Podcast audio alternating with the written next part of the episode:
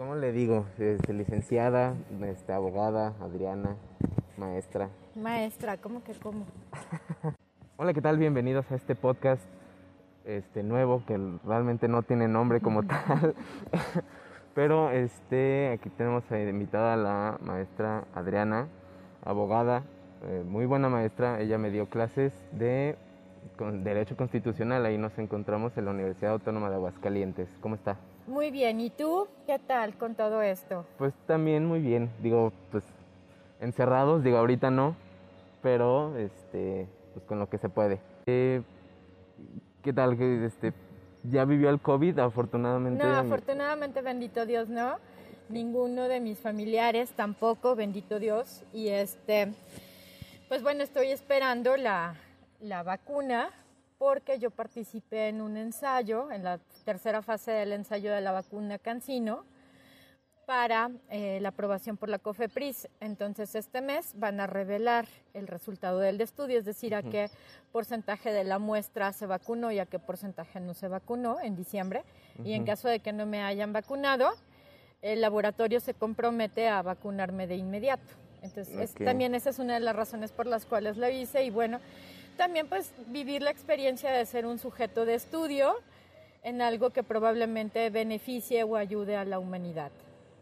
Muy bien. Eh, eh, la, la, Cancino es la china, ¿verdad? La china, sí, la, la de solo una dosis. La de solo una dosis. La que quieren ponerle a los, a los profesores. Sí, se supone, pero yo espero que realmente ocurra eso pronto porque están, están hablando de un regreso a clases, pero vaya, las, las autoridades universitarias de distintas instituciones con las que yo he platicado, pues lo dudan mucho, ¿no? Que este año al menos podamos regresar de manera presencial. Probablemente el año que entra, pero de manera escalonada, no todos los alumnos, no todos los maestros. Y vamos a ver cómo se organiza esto. Ojalá los maestros efectivamente sean este, población de prioridad para aplicarles la vacuna. Sí, claro. Y aparte, pues más o menos los maestros están en la edad que viene, ¿no? De el, siguiente rango es ah, después de 40 o después de los 50. Después de los 50. No me juntes a mí, yo tengo 39. no, no, o sea, no, claro que no. pero pero bueno, por ejemplo, mis papás, mis ah, papás son profesores y ellos sí ya pasan los 50, ah, entonces claro. sean profesores o no, pues también ya les tocaría. Sí, esperemos que, que ya pronto, o sea, también para que ustedes hijos estén con la tranquilidad de que papás ya recibieron la vacuna. Sí, claro. Realmente sí se siente una tranquilidad y una paz una vez que tus padres han ah, sido vacunados. Los míos ya recibieron la primera dosis, estamos en, espera de las instrucciones de gobierno federal para este, la, aplicación de la segunda dosis. Ok. ¿Y dónde le tocó a sus papás vacunarse? En, se llama, ¿cómo? Creo que se llama Parque Pintores Mexicanos. Ok, no, no, no, la verdad no ubico por allá. yo también tuve que poner el guase porque no, no ubicaba el rumbo, digo, puse el guase y llegué sin ningún problema. Y pues excelente organización, la verdad es que no batallaron en nada y básicamente los dejé y a la hora y media ellos ya estaban, ya estaban, listos, sí. Qué bueno. Muchas bueno, gracias. Nos salimos poquito del tema, pero, pero bueno, este, usted es abogada. Eh, ¿Sí? ¿Qué fue lo que realmente le inspiró a decir? Digo, normalmente es un cliché eh, o un tabú preguntar esto a cualquier persona, a cualquier profesión, pero pues todos tienen un porqué, ¿no? Claro, y es un porqué muy importante porque es una de las, de las decisiones y también de las relaciones las que estableces con la carrera profesional más trascendentales de la vida. Pues yo te puedo decir que desde que tenía seis años sabía que quería estudiar derecho. Realmente no tenía un motivo no era, no era como que dijera la búsqueda de la justicia, ayudar al que menos tiene, buscar soluciones. Solamente yo, yo te puedo decir que desde que tenía seis años estaba inspirada y decidida completamente a estudiar derecho. ¿Estaba dentro del ambiente? No, ninguno de mis familiares es abogado. Mis papás, mi papá es químico, mi mamá es psicóloga. pues no. Ninguno de mis tíos o tías es abogado. Ninguno de mis primos o primos es abogado. O sea, yo no crecí en un ambiente de, abogados. Pero entonces, ¿cómo desde tan chiquita? Yo creo que es algo que, que, estaba en mi programación. Es algo, tal vez era algo inherente a mi persona. No, es que no te puedo decir cómo o por qué. Yo sabía desde los seis años que, qué quieres estudiar, qué vas a hacer, voy a ser abogada. Abogado. Ajá. ¿Y que cómo reaccionaban sus papás? Así como de, bueno, o sea, está Ajá. bien, ¿no? Pero pues te lo está diciendo una niña chiquita, Te lo ¿no? está diciendo Ajá. una niña de seis años y pues no sabes que claro que en el camino pueden cambiar la- las Sí, claro. cosas drásticamente. Entonces, pues bueno, así fue. Yo, yo también, yo cambié muchísimo desde, también desde kinder, porque yo, pues yo veía a mis papás Ajá. dando clases y yo decía, pues quiero ser profe. y, y bueno, pues ya al paso de los años, eh, llego a la prepa Ajá. y ahí es un laberinto eterno de, ok, quiero estudiar eh, informática, quiero estudiar programación. Y luego me voy para estudiar medicina, Ujú. estudiar esto, o sea, y empiezo a tomar carreras que ni al caso. Y al final este, me decidí por tecnologías, eh, una carrera aquí en la UA que se llama computación inteligente. Ujú. Y ya no termino ni siquiera el semestre, porque no, la verdad, a- aquí es un poco lo de, eh, eh, eres bueno pero no te gusta. Ajá. Entonces, pues sí, me salí al semestre, me tomé un semestre sabático para volver a prepararme para el examen de la UA y pues contador ahora. O sea, de tecnologías a contador, bueno, Ajá. o sea, Pues de estar a- atrás de la compu, atrás de la compu también. Entonces, bueno, sí es este, algunas veces el amor. El amor es imprevisible, intempestivo, cambia de un momento a otro, entonces no te preocupes. pues sí. La Esperamos es que sí termines contador, digo. o que- Yo sea, también espero. Sí, yo también.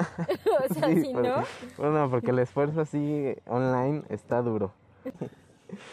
bueno, este... Ok, después de salir de estudiar, to- todos tenemos esta, esta perspectiva de, ok, esto lo estudié, pero no se está aplicando. O al revés, esto se está aplicando, pero no lo estudié, o estudié que esto está mal, o me enseñaron que esto está un poco incorrecto. ¿Usted tuvo alguna de estas experiencias? Después de estudiar, inmediatamente después de estudiar, litigué un poco. Ah, eh, trabajaba co- como asesora o como auxiliar en un despacho y sí vi varias situaciones que mm, francamente pues no correspondían a lo que yo había estudiado en la carrera. Pero también, perdón, es cierto que sobre todo en el derecho, bueno, yo hablo porque es lo que claro. conozco, ¿no? Y es donde he trabajado. Sobre todo en el derecho, una cosa es lo que dice la ley y otra cosa es cómo resuelven las autoridades o incluso cómo se comportan los propios litigantes. Claro. Entonces sí, eh, eh, sobre todo en el despacho yo llegué a ver varias discrepancias entre lo que decía el texto de la norma, entre lo que hacía el abogado y entre cómo decidía la autoridad. Ya. ¿Y esto realmente era, es muy común? O... Yo creo que sí. ¿Sí? Yo creo que es muy común y también suele ser muy chocante. Suele ser muy chocante porque, pues, te preparas, en mi caso, cinco años para adquirir la mayor cantidad de conocimientos posibles que te ayude a obtener un trabajo, a sobresalir en ese trabajo, a hacerte independiente, a generar un modo de vida no solamente digno, sino también bueno. Y de repente te topas con la realidad que lo que, lo que estudiaste muchas veces no es útil o no es práctico. Usted, por ejemplo, una vez en- durante las clases en línea, que ya nos Ajá. tocó, este, nos explicó que nos, bueno, nos avisó que nos iba a explicar lo que realmente viene debajo de la mesa en cuanto a las construcciones. ¿Usted vivió algo, o sea, vio algo que irregular cuando, pues cuando los, los funcionarios deciden hacer una construcción pública? Ciertamente los contratos de obra pública eh, son una de las maneras, y todo el mundo lo, lo- lo sabe, son una de las maneras en que las autoridades que, que son corruptas se confabulan con constructores o amigos o compadres que tienen una constructora y a través del contrato que celebra el Estado, contrato que se lleva con todas las formalidades legales, proceso de contratación que debe y se lleva a cabo con todas las formalidades legales. Lo cierto es que mm, no es que tanto la ley te lo permita, es que las personas que tienen una raíz o una vena de corrupción sí encuentran la manera a través de la obra pública, por ejemplo, de inflar precios, de los bueno, del material de construcción, de la mano de obra de construcción, y por ahí se manejan determinados arreglos por debajo de la mesa, como dices. es, algo, es un hecho conocido. Es, bueno, entonces es muy común el lavado de dinero en estas partes. No me tocó como tal el lavado de dinero. De lo que yo te puedo hablar, que no es tanto que haya presenciado, sino que lo oí eh, de cierta manera, pues lo viví, a lo mejor de forma indirecta, es del compadrazgo y la adjudicación de contratos hacia compadres, amigos, constructoras que les dan un moche a determinados funcionarios, porque muchas veces, muchas veces las personas creen que son las instituciones o los organismos del gobierno los que eh, son los destinatarios de la mordida, ¿no? Lo cierto es que no, quienes son destinatarios de la mordida son los funcionarios, que afortunadamente son relativamente pocos, que tienen una vena o impulso hacia la corrupción. Pero como tal, las instituciones y las dependencias de gobierno no son quien recibe ese moche. Quien recibe ese moche es la persona física que está actuando de manera indebida o corrupta. A nombre de... A nombre este, de, pues, presidente, del gobernador, de... A nombre de determinado organismo que está ah, solicitando, por ejemplo, la construcción de una escuela, la mm, renovación de un edificio histórico, la construcción de un hospital, la ampliación de determinado inmobiliario, pero como tal las instituciones no son corruptas. Lo que es corrupto es la conducta de determinados servidores públicos. Ok. Y bueno, eh, por ejemplo, tomando un poquito ya el camino de esto, ¿qué tan imponentes son las reglas? Usted, usted me enseñó derecho constitucional y, y la constitución misma dice que este, pues, nada debe estar arriba de la constitución y, este, y pues es el poder máximo, es, es lo mayor que tenemos aquí en México. Pero entonces, ¿hasta dónde llegan estas reglas o hasta dónde topar realmente? Porque este, pues realmente pues no hay mucho respeto hacia estas reglas. Hacia las normas. Las normas son imperativas, es decir, que te obligan a realizar determinada conducta o a no realizar determinada conducta, todo esto en beneficio social, en afán de generar un orden común, en afán de generar armonía y justicia. Bueno, las normas son imperativas, deben de obedecerse, tanto si ordenan un hacer, tanto si ordenan un no hacer. Yo lo que considero es que tenemos una, una cultura en general, no nada más los mexicanos, sino los hispanoparlantes, de la no obediencia a las normas, de buscar por dónde irte. El vacío. Ajá, los vacíos, los huecos, la rotura, la rotura donde te puedas escabullir y cometer algo que, está, que es indebido o no cumplir con tus obligaciones. Pero las normas son estrictas y deben de aplicarse y deben de hacerse cumplir. Ok, entonces, por ejemplo, esto de que este, pues el artículo 1 dice que no debe haber esclavitud, pero seguimos viendo este, pues, niños en la calle, que pues a fin de cuentas es una esclavitud moderna, que le decimos.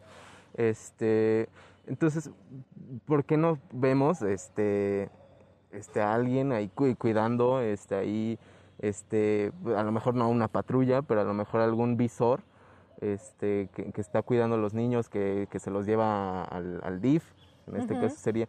Y que no los está explotando, ¿no? Y que no, los no les exige, me tienes que traer por lo menos 100 pesos o 200 pesos el día de hoy, porque si no te voy a pegar o no vas a comer o no te voy a dar tus juguetes, porque desafortunadamente esos son los castigos con los que la gente que, que, los maneja los, los sanciona, los intimida a efecto de que estos niños sigan siendo explotados. Bueno, desafortunadamente sí es una situación muy triste y muy frustrante ver que no hay realmente, no sé si el interés, yo supongo que el interés sí lo hay por cuidar de nuestros niños, pero que no hay el suficiente esfuerzo ni de tanto de las autoridades ni tampoco de la sociedad en general de que esa situación se resuelva, de que esa situación pueda ser resuelta, de que efectivamente podamos, a través de las instituciones, en unión de las instituciones públicas y privadas, acoger a esos niños, ofrecerles escuela, ofrecerles tres comidas decentes y nutritivas al día, ofrecerles un refugio seguro, una cama, baño, eh, atención médica, obviamente educación, pero creo que no solamente es cuestión de las autoridades, también es una cuestión de indiferencia o de nos agobia tanto como sociedad que preferimos voltear hacia otro lado y no intervenir. Sí, claro, de hecho sí es, es, lo que le iba a comentar, que ya este pues a pesar de que sea esclavitud es algo malo, claro. ya, ya lo tenemos como algo normalizado, porque pues igual lo, lo que usted dice, usted estamos en el coche, vemos al niño que está pidiendo y le decimos no, o le cerramos la ventana, este, o no, no, le ofrecemos ni un pan o algo, lo que tengamos. Este, pues sí, sí es preocupante. Eh, y por ejemplo, este, ahora que está con esta generación del bloqueo, Ajá. Eh, que, que, sobre todo, pues realmente, siendo yo parte de la generación, comprendo mucho que existe este bloqueo hacia lo que nos conviene, uh -huh. honestamente. Este, pero como realmente, regresando al tema de, de, la esclavitud infantil, este, pues como lo vemos, lo normalizamos, lo ignoramos y no se bloquea. Uh -huh. ¿Cómo ve a nuestra generación? Este, pues en unos, años, en unos años, cuando pues la primera generación, o sea, las primeras personas de la generación Z, que, que somos los 2000, pues cuando ya empiecen a hacer este, un, un cargo de, de diputado, algún que empiecen cargo, a ejercer ajá, un cargo de elección exacto, popular ajá. u ocupen posiciones estratégicas dentro de la política y el Claro. gobierno de nuestro Ajá. país, pues bueno, se van a tener que quitar de la cabeza del bloqueo, porque bloquear no sirve para absolutamente nada. Bloquear no soluciona, bloquear no genera un cambio y hasta donde yo entiendo, esta generación tiene una necesidad urgente y grita por todos los cielos, quiere un cambio. Pero desafortunadamente no empiezan por cambiar ellos mismos. ¿En qué sentido? No estoy diciendo que sea una cuestión eh, meramente negativa, Pero sí es triste ver en algunas ocasiones la falta de responsabilidad, la falta de compromiso, la falta de, de- de aceptación de la frustración, de que las cosas no siempre salen como uno quiere. Es más, Claro. creo yo que la mayoría de las situaciones que la vida te presenta no están bajo tu control, cosa que a mí, por ejemplo, me cuesta mucho trabajo y me pesa mucho. He estado trabajándolo de manera constante por años el, la frustración a lo que no me sale bien o la frustración a lo que no me, me- a lo que no se me dio. Y sí veo que ustedes inmediatamente algo que no les gusta, no les parece, ni siquiera lo analizan, ni siquiera piensan en el resultado positivo que podría tener el realizar esa conducta o el comprometerse más, ya sea en la escuela, con su trabajo, en sus relaciones con sus compañeros, en sus relaciones sentimentales y también este, en sus relaciones personales, porque siempre estoy oyendo una exigencia de que quieren algo, de que necesitan algo. Y nada más, o sea, no ofrecen nada a cambio, ¿no? Te pido, te exijo esto a ti, mundo, vida, profesores, papás, Pero nada. gobierno, pero yo no te estoy ofreciendo nada, yo no me estoy sacrificando en nada. Y obviamente sin sacrificio, esfuerzo, disciplina, no hay recompensa. Viene más frustración, Sí, claro. ¿no? O sea, a mí me sorprende así muchísimo, muchísimo, que, que varios alumnos me busquen en mi número de teléfono personal a deshoras para pedirme que les explique la tarea. O para pedirme que en estos tiempos, por, por ejemplo, les, habla la, les abra la plataforma porque algo se les atravesó, entonces necesitan subir la tarea. Y yo me pongo a pensar en aquellos años en que yo estudié la licenciatura y también la maestría. Jamás en mi vida tuve el teléfono de un profesor, Sí, ni siquiera el correo electrónico. Al profesor lo veías en clase y si necesitabas algo más, tenías que estarlo cazando en su lugar de trabajo y a esperar a ver a qué horas te podía recibir. Y probablemente el día que llegaras no tendría oportunidad de recibirte y tendrías que ir otros dos, tres días más Sí, claro. para que pudiera, o también, porque no decirlo, quisiera recibirte. Pero eso te enseña, a final de cuentas, a cumplir con tus compromisos en tiempo. Sí, claro. Porque si no, vas a tener que estar localizando al profesor por donde sea a efecto de acreditar la materia o de entregar una tarea. No, acá pueden ser las 12 de la noche y estoy recibiendo, perdón, estoy recibiendo WhatsApps Pidiéndome que explique una tarea que expliqué ese día a la hora clase, pero que el alumno o no estaba o no puso atención, o diciéndome que por favor, por favor, por favor, les abra la plataforma para subir una tarea. Y yo, se me hace absurdo, o sea, sí, obviamente. no. ajá, y obviamente en la vida profesional eso no aplica. Sí, claro. No puedo llegar yo a un juzgado No puedo llegar yo a un juzgado y decir, ¿sabe qué? Tuve tal, tal imprevisto, además estaba anímicamente mal. Entonces, señor juez, no preparé mi escrito ofreciendo las pruebas dentro del presente expediente.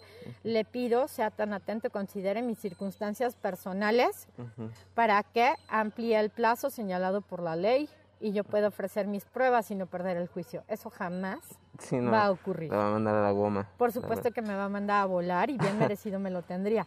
Y sin embargo, ustedes piensan, o esta generación piensa que es una obligación de los maestros, sí ser empáticos, claro, estoy de acuerdo, hay que ser empáticos con situaciones que no se pueden controlar y en la medida de lo posible ayudarles. Ante el fallecimiento de un familiar, ahora ante la enfermedad, desafortunadamente he tenido a varios alumnos que la han contraído o familiares cercanos de alumnos que la han contraído y por supuesto que debe de haber una tolerancia y una empatía. Porque si de por sí estamos viviendo una realidad que nos frustra, nos entristece, nos deprime la mayor parte del tiempo, creo que lo mínimo que podemos hacer como profesores es apoyar y empatizar. Pero apoyar y empatizar queda muy lejos de solapar y permitir lo que no se debe solapar y permitir. Entonces, ¿cómo vas a llegar a hacerte cargo de un país si no tienes una estructura, si no tienes un cómo, si no estás habituado a resolver problemas y a trabajar bajo presión, si no estás habituado a que te critiquen, porque si te critican, entonces bloqueas a la otra persona y se acabó, ¿no? Me la quito de encima así de rápido. Y vas a seguir igual. Ajá, exactamente. Entonces, realmente no hay un aterrizamiento, perdón, un aterrizaje a la realidad de estos chicos, de lo que real, de lo que está pasando en la vida profesional día con día. Y por ejemplo, precisamente este antes los gobiernos eran los que por ejemplo decidían que este pues nosotros teníamos que morir por la guerra, teníamos que morir de hambre. Y pues al paso de los años, gracias a precisamente las reglas, a los reglamentos, a las normas, pues se ha ido modificando esto a lo que hoy vemos así como, por ejemplo, en otros gobiernos, ¿sabes qué? Pues no estoy trabajando, eh, pues indemnízame mientras consigo un trabajo. Aquí, bueno, pues es con los ninis, pero no, no está tan bien hecho. Eh, pero, por ejemplo, están las becas de los universitarios, que es así como, oye, ¿sabes qué? Pues quiero tener una mejor vida, no puedo pagar el estudio, por favor, el gobierno, págamelo. Apóyame. Ajá. Cosa que antes no se veía. Entonces ahora el gobierno pues más o menos está apuntando hacia pues, ayudar a la sociedad un poco. Este, y, precisamente pues la generación, pues, mi generación nos toca más ver eso de lo que se está tocando ahorita. Pero ustedes no pelearon por ello. Sí, exacto. Ustedes no pelearon por ello. Sí, claro. O sea, en, por ejemplo aquí pues serían los revolucionarios. De, de, la desviación de, un gobierno autoritario a un gobierno, a un gobierno progresista, a un gobierno que, que, que realmente social. que se ponga en los zapatos de, de la mayor parte de su población y no solamente entregue un pez para comer o un pan para comer, sino que ayude a generar las condiciones o genere las condiciones necesarias para que la persona que es pobre deje de serlo, para que la persona que este, necesita alimentarse obviamente consiga por sus propios medios sus alimentos y no solamente, sino mejorar su vida. Eso es algo que ustedes tienen gratis y que también, o sea, mi generación, aquellos que nacimos entre los 70s, 80s, aclaro que yo soy del 81, porque ya me habías puesto esa edad. este, tampoco peleamos, digamos, por ello. Eso es resultado de diferentes manifestaciones y luchas sociales en diversos frentes durante todo el siglo XX. Desde, obviamente, las mujeres, obviamente, este, las luchas obreras sociales, la, la revolución, obviamente las luchas dentro de los grupos políticos para generar mayor apertura en los partidos políticos, mayor transparencia, ofrecimiento de cuentas. Entonces es algo que ni tu generación ni la mía pelearon por conseguir y que gozamos. Sin embargo, a mí o a nuestra generación sí siento que nos estaban, no cobrando, sino imponiendo la disciplina que es el resultado de esos derechos. Y ahora no entiendo muy bien por qué esta generación se queja de todo, se molesta de todo, todo le frustra, Sí, claro. Ajá, cuando no es ni siquiera afortunado o desafortunado. El mundo jamás se detiene porque tú por te sientas persona. mal, porque Ujú. tú estés enojado. O sea, el mundo va a seguir girando, las Claro. personas vamos a seguir trabajando, las personas vamos a seguir muriendo, naciendo, etcétera. El mundo sigue su ritmo, el mundo no se va a detener a ver qué fue lo que le pasó a esta personita y en lo que te recuperas, bueno, el mundo se detiene, no es cierto. Tienes que recuperarte relativamente rápido y continuar Claro. avanzando. Y por ejemplo, ya un poquito volteando hacia, hacia el futuro, de nuevo, este, pues también mi generación está a punto de tener una dependencia más hacia los robots, hacia la tecnología. Eh, ya, por ejemplo, podemos ver en Estados Unidos cómo varios perros policías están siendo intercambiados por perros robots. Ajá. Eh, cosa que, pues bueno, por ser nuestro vecino, pues a, lo- a la vuelta de unos 10 años más o menos ya lo estaremos viendo aquí en México. Ojalá. Ajá, ojalá, porque por- parte de los perros, pues qué bueno que ya Sí, no tengamos porque- que sacrificarlos. Sí, que ya no tengan que, que ser sus objetos de explotación, ¿no? Claro, sí, sí, sí. Y, pero también, por ejemplo, pues si estamos viendo ya que pues, un robot nos puede proteger, eh, un robot puede manejar por nosotros, como lo estamos viendo también en los coches que se manejan solos, este, ¿cómo, o sea, po- podríamos ver también algo, un robot que gobierne por nosotros? Sustituir, tú lo que mencionas es sustituir a la máquina, eh, perdón, sustituir al ser humano por la máquina. Ajá. No, digo, sí hemos vivido diversos procesos que, que se parecen o tienen características similares, como por ejemplo la revolución industrial que, que empezó en Inglaterra, que efectivamente al generar la producción en masa a través de, de la locomotora máquina de vapor, Ujú, sí generó una gran cantidad de, de- de desempleo ujú, o sobre todo también de dejar de ver al ser humano como ser humano, sino nada más como un factor dentro del proceso de la producción, ¿no? ujú. Pero se ha comprobado en el devenir histórico, en lo que va Ujú. pasando, que los seres humanos no somos sustituibles. Ok, Sí somos muy imperfectos y seguramente una máquina programada para ello probablemente tome mejores decisiones, pero aquí la pregunta es ¿quién programó a la máquina? La Ok, programa un ser humano. ¿Cómo va? Sí, No, no, claro. no, no. Sigue siendo el ser humano la gallina y el robot el huevo. O sea, no. Ok, sí, Desde mi punto de vista, además somos tan mágicos, tan interesantes, tan no sé, brindamos tanto a otras personas cuando lo decidimos. Podemos cambiar de maneras increíbles este planeta y la forma en que vivimos, modificar nuestra realidad en un sentido tan positivo que no me imagino un robot haciendo eso. O Sí. sintiendo la emoción de haber generado un cambio importante en su comunidad, en su sociedad, en su salón de clase. No me imagino un robot haciendo eso. porque también no la vivió. No, la vivió, exactamente. Pre- Precisamente, este, ahorita que comentó esto de quién, pro- de quién programó este robot, me quedé pensando mucho en un libro que honestamente no he leído, Ajá, pero se llama ¿Por qué fracasan los países? sí. Y, y precisamente habla de que, este, pues por ejemplo, tú pones a un presidente que pues vivió la pobreza, pues cuando llega a la, a la presidencia, pues se va a concentrar en la pobreza. Eh, alguna persona, un mi rey que llega a la presidencia, pues va a concentrarse en la, en la iniciativa En la privada. opulencia. Ajá. Ajá, pero la iniciativa privada mal llevada.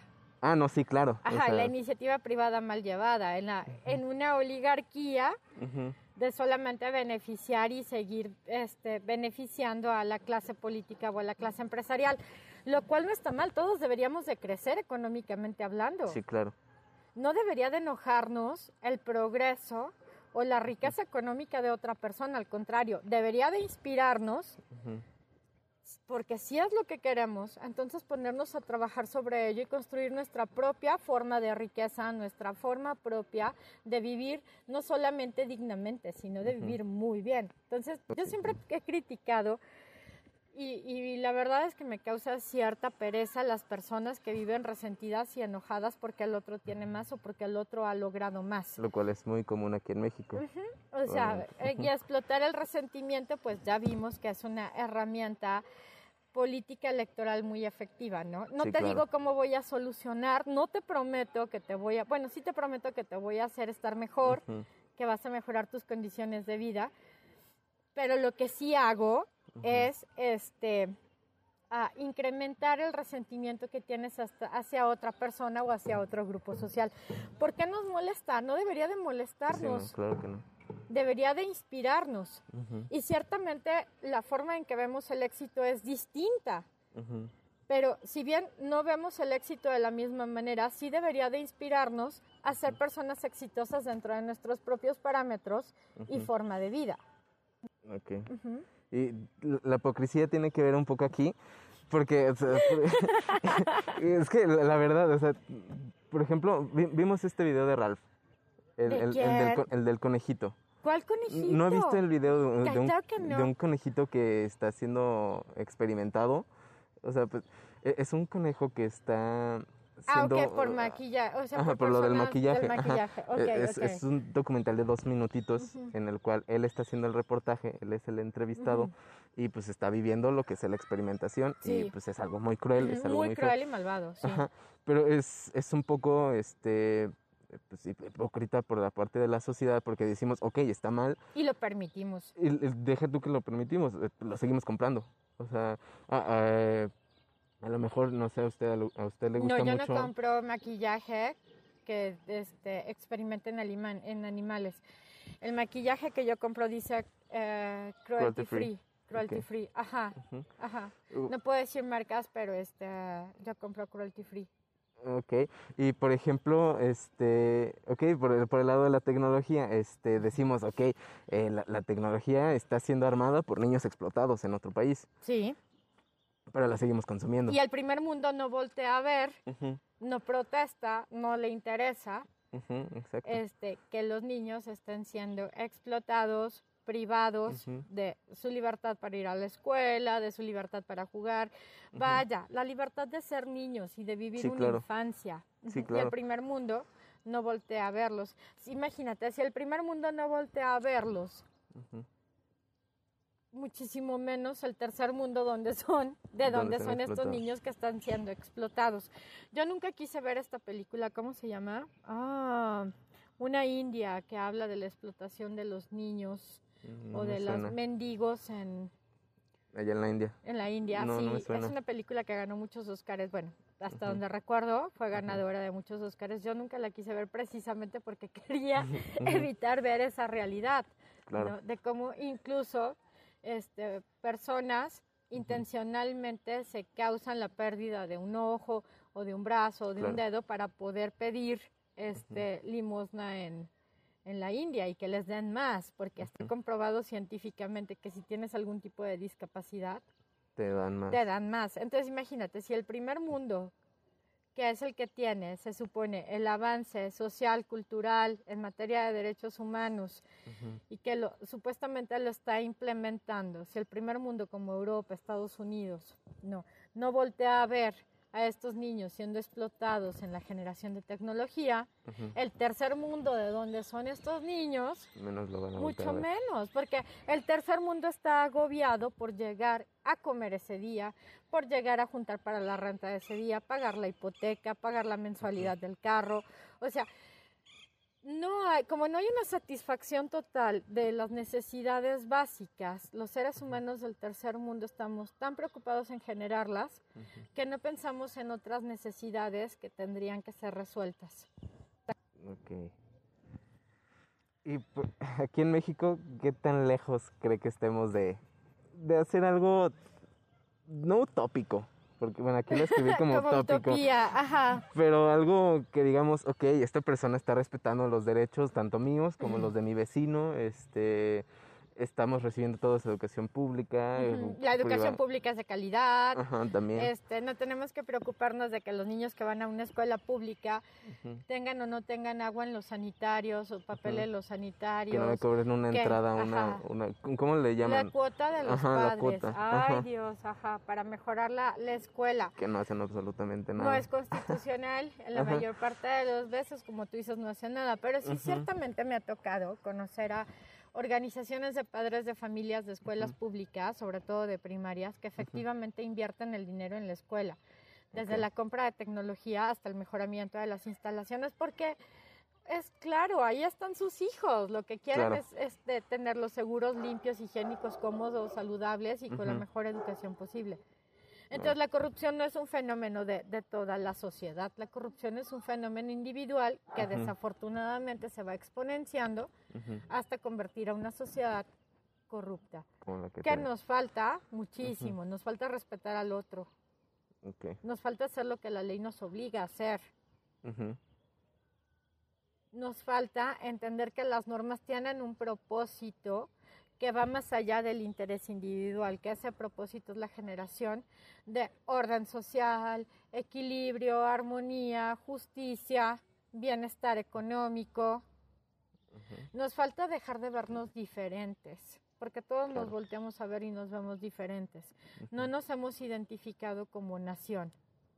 Tenemos más de 200 años de historia porque ni siquiera puedo decir que antes de, la independencia éramos un país, éramos la Nueva España y antes de la Nueva España esto era Mesoamérica. México no existió hasta 1821, que es cuando se consuma la independencia. Y tenemos desde 1821 viéndonos diferentes, tratándonos diferentes, odiándonos unos a otros, matándonos unos a otros.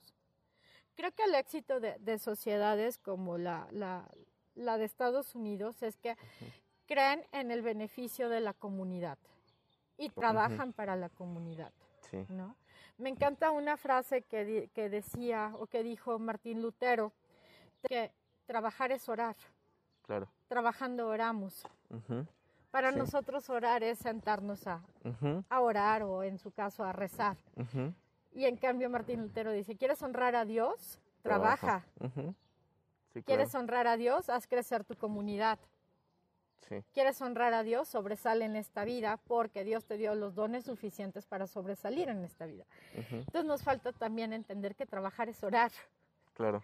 Y tenemos que orar en conjunto, es decir, tenemos que trabajar en conjunto, respetarnos en conjunto, identificarnos como nación. De ahí en fuera, por supuesto que no creo que nos falte capacidad. Sí, no no nos falta inteligencia, no nos falta creatividad y no nos falta solidaridad y amor. Nada más que es curioso porque esa solidaridad y amor fraterno eh, solamente sale cuando es este cuando, sucede una catástrofe natural y ahora sí todos nos abocamos sobre las personas damnificadas, ¿no? Claro. ¿Y por qué no nos abocamos en nosotros mismos y en los demás todos los días? Claro. Sí. Porque pues sí, también existe nada más ese patriotismo en septiembre. En septiembre. Y, y ya que el resto desafortunadamente de los... le cae el temblor a la Ciudad de México siempre en septiembre, ¿no? Los 19. Más o menos, sí. Los 19 de septiembre, no recuerdo muy bien, pero sí, así como que todo el mundo es muy patriota, muy humano, muy solidario en septiembre, ¿no? En septiembre. Y el resto del año, pues no. O sea, creo que en la medida en que, por ejemplo, participemos con nuestro tiempo, con nuestro dinero, nuestro trabajo, nuestro esfuerzo, en organizaciones no lucrativas que promueven la educación, la alimentación, que ayudan a los animales de la calle, que concientizan a determinados grupos sociales. Creo que conforme nos veamos más iguales, nos respetemos por las personas que somos, vamos a ir avanzando mucho más. Como sociedad no tenemos carencias de inteligencia, de capacidad, de creatividad, de impulso creo que nos falta identificarnos como sociedad y nos faltan ganas de cambiar. Nos faltan ganas de cambiar. Y, por ejemplo, hay una frase que dice que a México le falta un dictador. Sí, sí, por ejemplo, sí, eh, no me parece esta frase honestamente, pero este, eh, por ejemplo, hemos visto dictaduras que desde afuera se ven muy mal, pero ellos están, por ejemplo, en Corea. Ellos Corea del Norte están felices. Ajá, e-, ellos están convencidos de que están viviendo bien. Sí, pero están viviendo la fanatización hacia una persona. Sí, claro. O sea, este señor, no me acuerdo ni cómo se llama, no lo puedo ni pronunciar, perdón. Pero este señor se ha convertido en Dios. Sí. O sea, ahora, no podemos decir que están, que están bien porque ha habido muchísimas gentes que han sido ejecutadas por razones de, libertad, porque no tienen libertad de expresión y le exigen, también porque hay condiciones de, pobreza. O sea, si se tendría que tratar con mano más dura al crimen, sí, creo que sí. Pero de eso a que necesitemos un gobierno dictatorial, pues no estoy tan segura. Necesitamos orden, respeto, eh, cambio en nuestras vidas como individuos y como sociedad, a fin de que estemos en una posición más óptima y mejor para exigirle al líder político. Eso es lo que yo creo que necesitamos. Sí, ok, estamos de acuerdo en eso. ok, pues, eh, pues, ¿algún consejo para la generación mentada de madre? También se vale, le digo, total, totalmente válido. No, porque luego tienen derechos humanos. Y, bueno, pues ya hay que respetarle los derechos humanos a los críos. Pues trabajar, concentrarse, generar una autoestima, una autoestima real, conocer sus debilidades y fallos, aceptarlas y crecer con ellas, ser más humanos hacia el otro. Yo no digo que no pensemos en nosotros mismos, por supuesto, nosotros mismos somos el principio y fin de nuestra vida. Claro. Pero en la medida, creo yo, en que nos se vayan sintiendo mejor, en que sean personas más completas, más plenas, por supuesto que van a sentir la necesidad de ayudar a otros. Claro.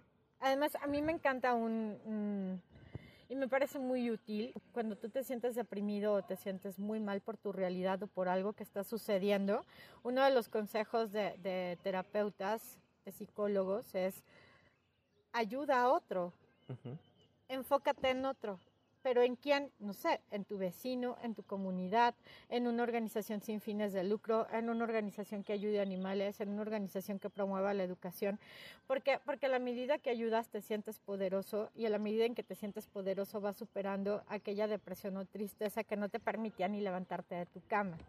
Lo malo aquí es que creo que muchas veces esta generación prefiere permanecer en la cama que salir. No suban tantas selfies al Facebook, está comprobado que quien sube tantas selfies al Facebook es porque necesita muchísimo atención. Está buscando la atención por todos lados, pero desafortunadamente chicas y chicos están generando una atención muy negativa y de las personas que no les convienen en su vida. Vivan más una vida real, ordinaria, a una vida electrónica. Okay. Ese sería mi consejo. Muy bien. Pues muchas gracias por no, su pues tiempo. gracias a ti por invitarme. Estuvo cómoda la, la plática, la verdad. Bueno, pues más o menos. Ay, sí. Sí, ya sabes que no me caes muy bien. bueno, pues hago el intento. Bueno. bueno, pues muchas gracias, a todas las personas a todos que, que nos escuchan. Este tiempezote, muchas gracias y nos vemos la próxima semana. Cuídense.